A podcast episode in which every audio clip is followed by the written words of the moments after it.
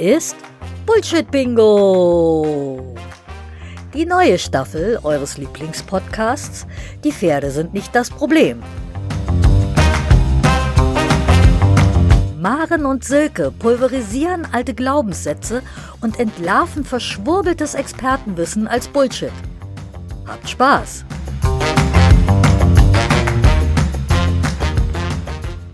Hallo, ihr Lieben. Hallo, liebe Maren. Hallo, liebe Silke. Hallo, liebe alle. Na, Maren, wo hat denn diesmal dein Bullshit-Detekt... Ich kann dieses Wort immer noch nicht vernünftig aussprechen. Bullshit-Detektor. Also dein Bullshit-Sensor angeschlagen. Für unsere heutige Folge habe ich ein bereits älteres Video aus der Wiedervorlage gezogen. Weil dieses Video immer noch online ist und inzwischen knappe 32.000 Aufrufe hatte. Und auf die Gefahr hin, euch zu langweilen, geht es mal wieder um Gustav Steinbrecht, beziehungsweise um sinnentstellte Steinbrecht-Zitate beziehungsweise um sinnentstellende übergriffige Steinbrecht-Zitierer. Also genau genommen einen. Also einen von oh vielen. Oh. Ich glaube, wenn der arme Steinbrecht für jedes Mal, wenn er sinnentstellend zitiert wird, auch nur einmal im Grab rotieren würde, könnte die Steinbrecht-Turbine eine ganze Großstadt mit Licht versorgen. Ich bin gespannt, ob du mal wieder Licht ins Dunkle bringst und uns erhellen kannst, liebe Maren. Worum geht's? Ja, laut Titelseite des Videos geht es um den Themenkomplex die Schubkraft und die Tragkraft. Das ist jetzt nicht so ein ganz neues Thema. Da ringen ja fast alle unterschiedlich erfolgreich mit. Aber während es im Titel noch heißt, die Schubkraft und die Tragkraft, heißt es im nächsten Bild dann schon Schubkraft versus Tragkraft. Ja, also Schubkraft versus Tragkraft, das klingt ja schon ein bisschen aufregender als die Schubkraft und die Tragkraft. Und da kann man ja so einen richtig spannenden Kampf zwischen den beiden erwarten. Ja, es kann nur einen geben, also eine Kraft. Du sollst keine anderen Kräfte haben neben ja, mir. Möge die Kraft mit dir sein. Aber welche? Hm. Ja, also damit bietet sich in den ersten Sekunden schon mehr als genug Material, denn es wird ja impliziert, dass es nur Schubkraft oder Tragkraft geben kann und dass die Hinterhand für beides zuständig ist. Also das erschließt sich aus den Grafiken, weil da nur Hinterhände zu sehen sind. Die Vorderteile fehlen. Also ganz klar muss man sich jetzt für einen Gott, ähm, also eine Kraft entscheiden. Also bloß keine Synthese. Und im weiteren Verlauf wird Gustav Steinbrecht zitiert mit Reite dein Pferd vorwärts und richte es gerade. Und es wird die Beobachtung geteilt, dass alle Welt daraufhin nur schneller sowie in die Länge und Tiefe reitet und dass das ja nicht der Zweck der Übung sein könnte. Letzteres sehe ich auch so, ne? dass das nicht Zweck der Übung sein kann. Da kann aber Steinbrecht nichts für. Das war dann die deutsche Reitvorschrift von 1926 schuld, aber die ist heute nicht dran. Und anschließend wird das Zitat vervollständigt. Unter dem Vorwärtstreiben verstehe ich nicht das Vorwärtstreiben in möglichst eiligen und überstreckten Gangarten, sondern vielmehr die Sorge des Reiters, die Schubkraft der Hinterhand in Tätigkeit zu erhalten, der Gestalt, dass das Beschreiben, die Last vorwärts zu bewegen, in Wirksamkeit bleibt. Ja. Das klingt doch logisch und unmissverständlich. Und äh, wie schafft der Herr es nun damit, die Steinbrecht-Turbine rotieren zu lassen? Ja, als nächstes wird dann im Video die Frage gestellt, was vorwärts denn nun im Steinbrechtschen Sinne heißen möge. Aha. Also darauf gibt das eingestellte Zitat ja eigentlich präzise Auskunft. Ja. Das nutzt aber nichts, denn es wird ein paar Sätze weiter schlicht uminterpretiert. Da heißt es jetzt, Steinbrecht strafe mit seiner Aussage alle schneller reitenden Reiter ab. Mhm. Jawohl. Ha, den hat das jetzt aber gezeigt. Aber wer nicht nur lesen kann, sondern auch in Sachen Textverständnis geübt ist, sollte erkennen, dass nicht eilig und gestreckt keineswegs das gleiche bedeutet wie nicht schnell Mhm. Also Steinbrecht lebte zu einer Zeit, als man mit guten Pferden, die man nach Bedarf schnell oder langsam reiten konnte, noch Kriege gewann. Ja. Und kein Pferd erreicht in eiligen und gestreckten Gängen über längere Strecken eine kriegsentscheidende Geschwindigkeit. Und dass ein Pferd sich schnell und gleichzeitig gelassen und physiologisch bewegen kann, mit Reiter auf dem Rücken und über längere Strecken, das scheint weit außerhalb des Erfahrungsspektrums des Referenten zu liegen. Und der Feind ist ja immer das, was man nicht kennt. Mhm. Und wenn man dann die brauchbare Version von flott nicht kennt und einfach das Gegenteil von als schlecht erkanntem für gut erklärt, dann sitzt man schon in der typischen Reitkunstfalle. Ja?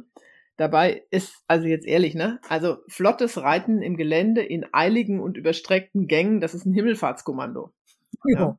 Und deshalb, deshalb ist das Gelände auch der beste Trainingspartner für Pferd und Reiter, weil wertfreies Feedback ist garantiert. Ja. ja? Oh. Und wenn man da nicht einfach nur barrierefreie Wege hat, sondern wirklich Gelände, dann gewöhnen sich Pferd und Reiter ein äh, übereiltes Bewegen in eiligen und überstreckten Gängen ganz zackig ab. Ja, also das, das tut einfach nicht. Aber das ist eben etwas, was in meinen Kursen schon vielen Teilnehmerinnen aufgefallen ist.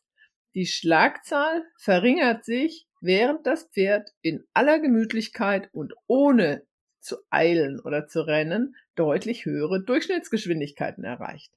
Ja, das macht allerdings unter Umständen einsam. naja, ich wollte eigentlich. Finde keine Mitreiter mehr. Ja. Ich wollte nämlich eigentlich zuerst sagen, das mit dem Einsam kann ich nicht bestätigen.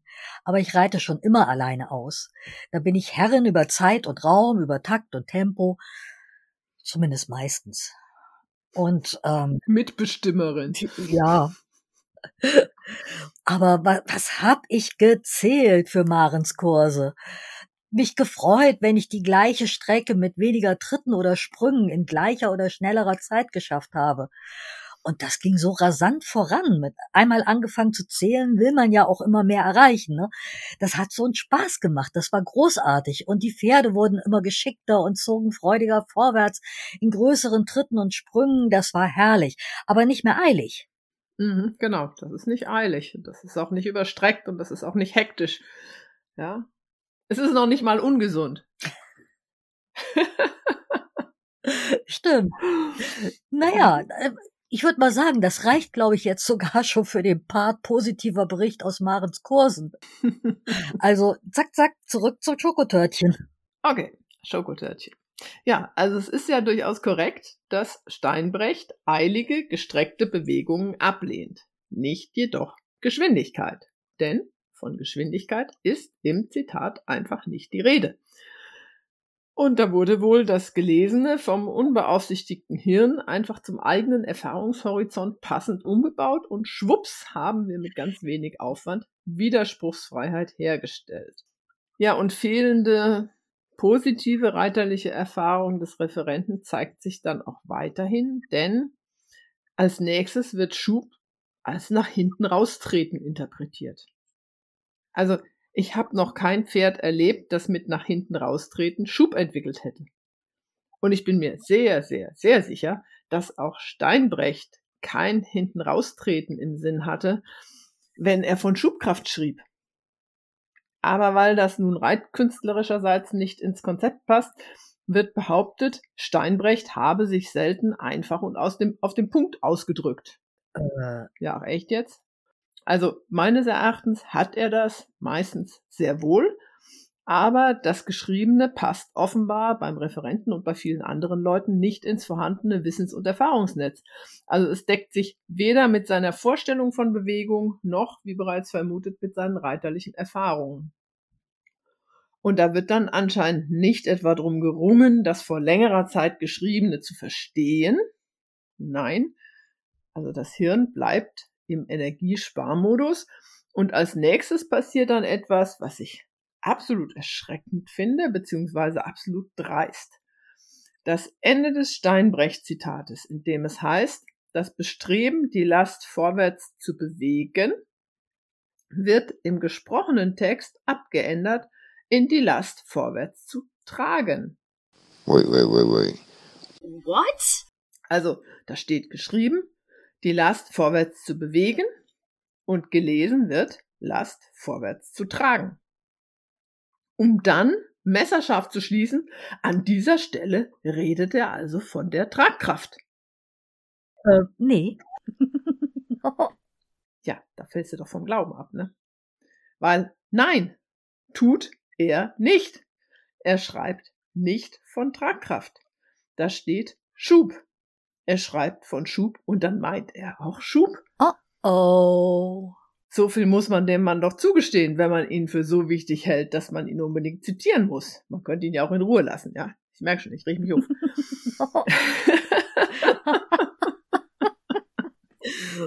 Ui, und ich glaube, ich kann schon den Lichterschein von Berlin, wo Steinbrecht ja beerdigt ist, jetzt schon bis Hamburg sehen. Vorsicht, Steinbrecht rotiert sich heiß. Hebt gleich ab. Oh lala. Es kommt aber noch schlimmer. Es kommt schlimmer, es kommt aber auch interessanter, weil jetzt kommt die Hankenbeugung als biomechanischer Aspekt. Und ja, einerseits ist das ein sehr spannender Teil, weil der Referent Neid ein echtes Pferdehinterbein, also vom Huf bis zum Oberschenkelhalskopf, in den Händen hält. Und da bin ich ein kleines bisschen neidisch, weil ich diese Sequenz, die da gezeigt wird, gerne nochmal anders aufgenommen hätte. Also im Versuch drückt der Referent das Hinterbein zusammen, um die Hankenbeugung zu zeigen. Aber der Huf bleibt dabei nicht plan auf dem Boden, sondern hebt sich beim Beugen auf die Zehenspitze. Das ist jetzt blöd, weil so läuft ja kein Pferd, kann man ja nichts mit zeigen. Und dann ist die Frage, warum passiert das? Weil der Referent von hinten drückt. Ja, also man erkennt wunderschön die Spannsägenkonstruktion der Hinterhand, da hat er recht. Ja, und man erkennt auch, dass sich da ohne Beteiligung des Lumbosakralgelenkes, Ausrufezeichen, ordentlich was beugen lässt. Aber ganz offensichtlich hat das sehr tote Bein nichtsdestotrotz eine ganz klare Meinung zu den Kraftrichtungen. Ist ein schlaues Bein. Nee, Moment, mein unter Spannung stehendes Zwerchfell muss ich kurz entladen, sonst platzt es noch. Ja, halt an dich, komm noch, komm noch mehr. Aber wie gesagt, folgerichtig geht dann die Entladung des Systems im wahrsten Sinne des Wortes nach hinten los. Denn das Bein streckt sich aus dieser Position heraus, also von hinten oben nach vorwärts runter, irgendwie auf die Zehe zusammengefaltet. Aus dieser Position heraus streckt sich das Bein dann wieder nach rückwärts aufwärts. Und in physiologischen Bewegungsabläufen sollte es sich doch besser nach vorwärts aufwärts entladen. Aber diese vorgeführte Sequenz stellt leider die Bewegungsrealität vieler Pferde dar. Ja. Aber schön ist dann auch, dass das Hinterbein die Erklärung des Referenten zur Muskelarbeit in der Hankenbeugung ganz cool widerlegt, ohne dass er das merkt. Denn offensichtlich ist der Einzige, der arbeitet, der Referent, der das Bein in die Beugung drückt. Entladen, also strecken, tut es sich dann ebenso offensichtlich von alleine, denn sonst müsste ja noch jemand am Huf ziehen. Das heißt, es handelt sich um eine Struktur, die von äußeren Kräften bewegt wird und mit diesen selbst in totem Zustand noch interagiert. Das heißt, es handelt sich nicht um eine muskelbetriebene Hebelkonstruktion, weil tote Muskeln arbeiten nicht.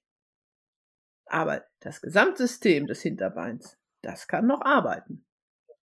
Beziehungsweise es lässt den Referenten arbeiten. Von daher ist eben der Versuchsaufbau absolut genial, um eben die Schlussfolgerungen des Referenten von einem Pferdehinterbein persönlich widerlegen zu lassen. Ich muss dich hoffentlich korrekt zitieren, Maren. Schlaues Bein. Aber wie kommt das? Ja, wenn totes Gewebe reagiert, wie im Video gezeigt, dann kann man aktive Muskelarbeit mit ziemlicher Sicherheit ausschließen, Mhm. obwohl der Vorführende etwas anderes erzählt. Ja, das heißt, das System als solches reagiert auf äußere Einwirkung und eben auch auf die Position, äh, aus, auf die Richtung, aus der die Kräfte kommen. Das könnte man jetzt in, mit einem Video besser erklären, ja. Aber wir sind ja jetzt halt im Podcast. Es werden dann eben wieder die ganzen ermüdenden Geschichten erzählt von zum Zwecke des Erreichens der Tragkraftdominanz das zwingend steil zu stellende Becken. Oh oh. Bingo! Vom Anheben der Vorhand mittels der Hebel der Hinterhand. Oh oh. Bingo! Vom physiologisch unsinnigen tragenden Hinterbein. Oh oh. Bingo! Und so weiter. Ja. Nur wo am Ende der von Steinbrecht geforderte Schub abgeblieben ist, das wird nicht aufgelöst. Also vermutlich wurde der dann einfach wegdiskutiert. Aber das Video ist jetzt leider immer noch nicht zu Ende.